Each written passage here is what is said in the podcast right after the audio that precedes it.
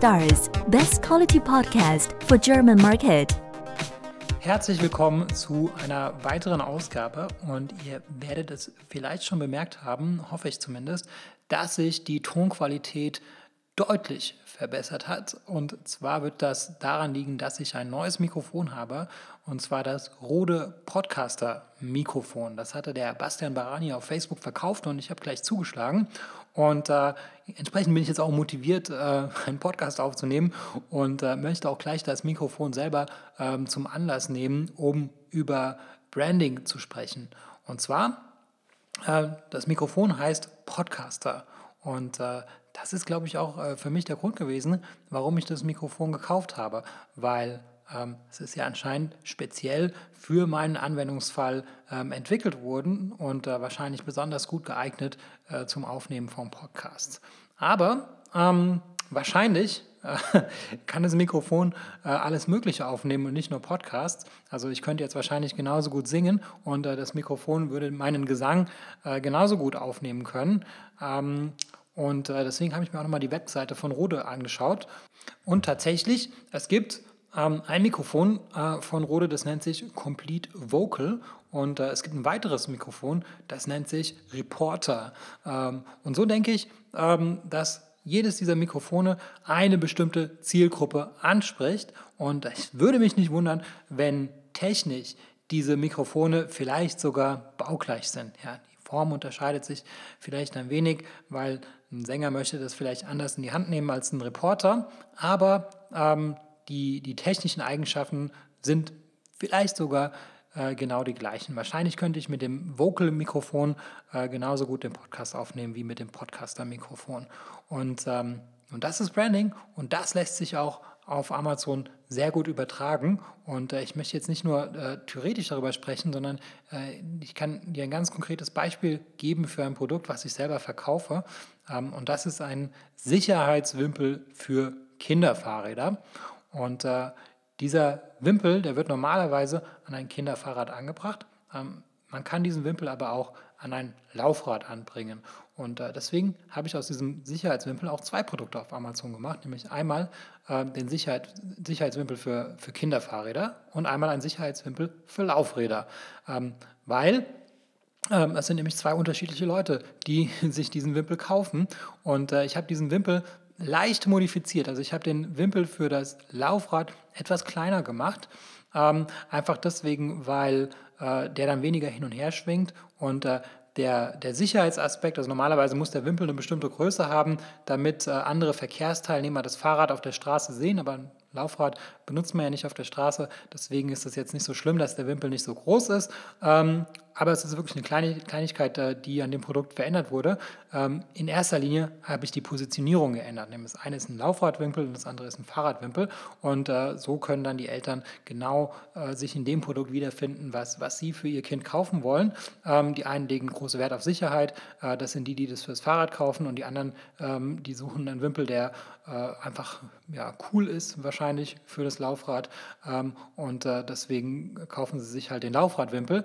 Aber natürlich könnte man den äh, Kinderfahrradwimpel genauso gut an das Laufrad anbringen und äh, dass er ein bisschen größer ist, äh, das stört eigentlich nicht wirklich. Also der würde eigentlich für beide Fälle genauso gut funktionieren, fast genauso gut funktionieren, aber eben ähm, in der Beschreibung, äh, in den Bildern ähm, werden die, wird der eine Wimpel halt für das Laufrad äh, äh, hervorgehoben und in einem anderen für das Kinderfahrrad.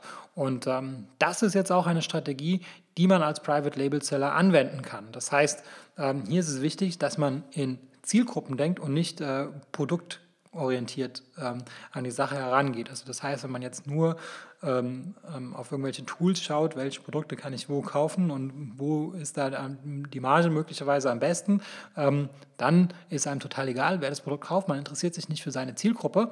Ähm, aber wenn man sich für seine Zielgruppe interessiert, dann kann man eigentlich viele Produkte, die es schon gibt, auf genau diese Zielgruppe anpassen. Und ähm, man kann sich das bei fast jedem Produkt überlegen. Ja, das ist total egal, ähm, was es für ein Produkt ist. Es gibt nur sehr wenige Produkte, die man wirklich nur für einen bestimmten Anwendungsfall verwenden kann. Ja, das könnte jetzt zum Beispiel ähm, ein Schreibblock sein. Ja, den könnte man äh, Studenten verkaufen, die den Blog in der Vorlesung benutzen. Ähm, man kann diesen Blog aber vielleicht auch als Tagebuch äh, verwenden. Und schon sind das ganz andere Zielgruppe. Leute, die ein Tagebuch führen oder Leute, die eine Vorlesung benutzen, äh, besuchen.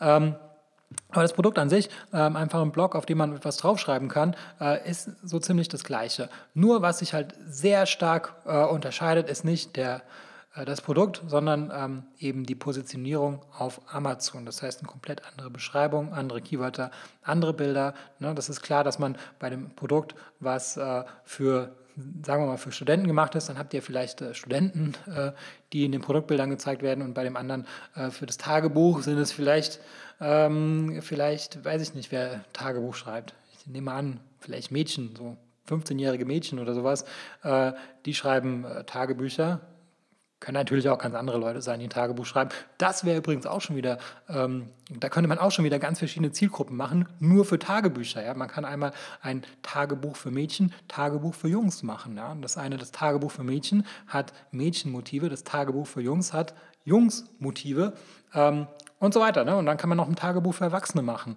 Ähm, das nennt man dann Journal. Für die Lifestyle-Hacker. Ja, also sieht man schon aus, aus diesem einen äh, Blog, kann man da schon irgendwie äh, wahrscheinlich, weiß ich nicht, wie viele verschiedene Private-Label-Produkte herausmachen, wenn man dieses äh, Produkt eben auf diese Zielgruppe angepasst hat.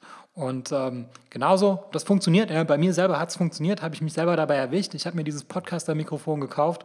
Ja, das sind so meine Gedanken zum Thema Branding. Ähm, und äh, ja, ich denke, Branding ist für Private Label Seller alles. Ähm, das ist äh, viel wichtiger als, äh, als irgendwelche äh, Optimierungen, weil äh, die Optimierung, die macht jeder irgendwann mal, aber eben dieses, dieses Branding und das Besitzen einer Zielgruppe, äh, das ist etwas, das macht euch einzigartig, das kann man euch nicht wegnehmen. Und äh, da kann man ähm, auch wirklich höhere Margen durchsetzen, ja, weil wenn man halt einfach ein Produkt hat, was äh, speziell für jemanden gemacht ist, dann, dann kann man das nicht mehr vergleichen mit anderen Produkten, weil es gibt halt eben nur ein Podcaster-Mikrofon ähm, oder äh, es gibt halt eben nur einen Wimpel, der besonders für Laufräder geeignet ist. Und schon kann man einen höheren Preis durchsetzen. Und äh, das ist, glaube ich, wichtig. Und äh, ja, als Private Label Seller sollte man sich in diesem Sinne sehr viel Gedanken über seine Zielgruppe machen und äh, diese Produkte eben speziell für eine